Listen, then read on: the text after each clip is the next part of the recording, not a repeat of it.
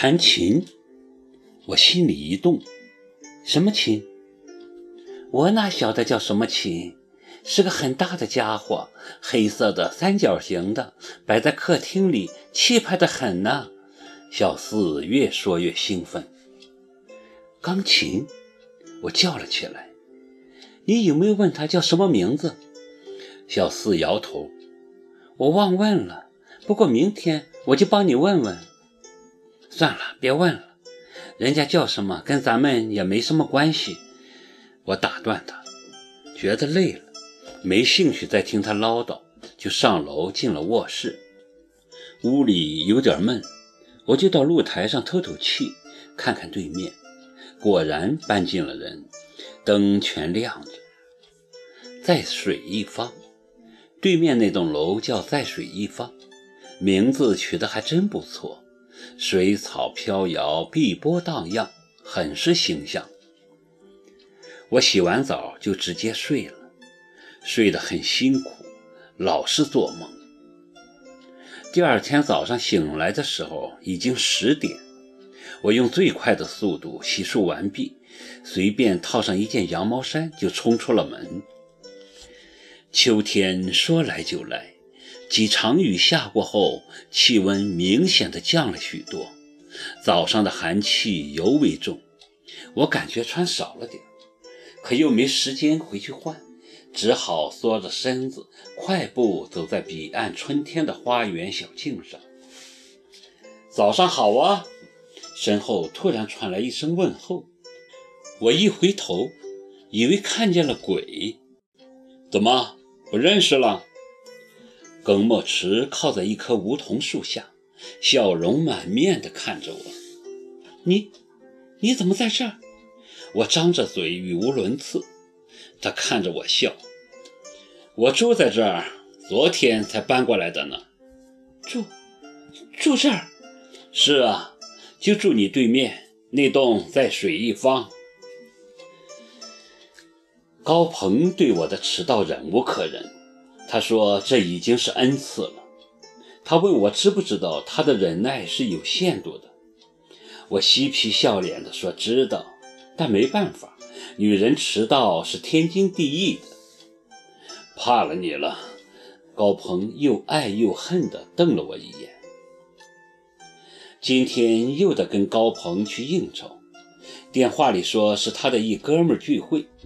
对于他的那帮狐朋狗友，我谈不上喜欢，因为他的朋友三教九流，干什么的都有，在一起吃饭或者聊天，从没见他们说过几句干净的话，粗话带荤话。也不管在场有没有女士，他们从不收敛自己的放纵。可高鹏很喜欢跟他们混在一起，甚至希望我也能加入他们的行列。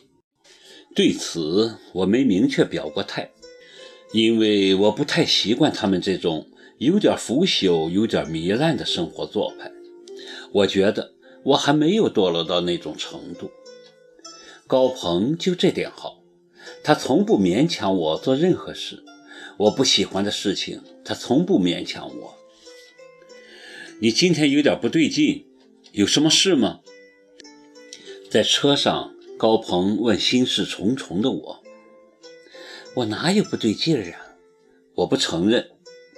你一上车就没说过话，平常可不是这样的。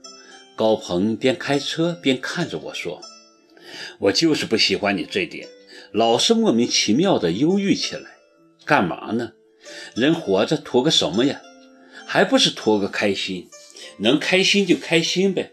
一天到晚哭丧着脸，给谁看呢？不愿意看你就别看。我没好气地说。又来了，神经！我是神经，你才发现呢。想吵架怎么着？如果吵架能让你心情好起来。我陪你吵，高鹏有点火了。大清早的就拉着脸，你自己也不照照镜子，要多难看就有多难看。我不吭声了，心虚，也没心情跟他吵。早上突然见到耿墨池的事，让我无法平静。亏他想得出来，搬到我对面住，他到底想干什么？我的心里乱极了。到了高鹏的哥们儿呢，根本心不在焉。他们说了些什么，我完全没印象。高鹏见我这样，就要我自己先回去，免得影响他的心情。说这话的时候，他正和一个黄头发的女人笑成一团。那女人听说是个什么作家，写过两本小说，我记得其中一本叫《你姓什么》。他对我简直视若无睹，对高鹏浪笑着说：“我用身体写作，你用什么拍照呢？”我用我赤裸的灵魂拍照。高鹏也笑。桑娜，干脆用高鹏的身体写作算了，节约成本。一个叫梁子的画家说：“那高鹏也可以要求给桑娜排人体。”另一个叫老茂的搞雕塑的中年男人说：“这样才叫公平，等价交换嘛。”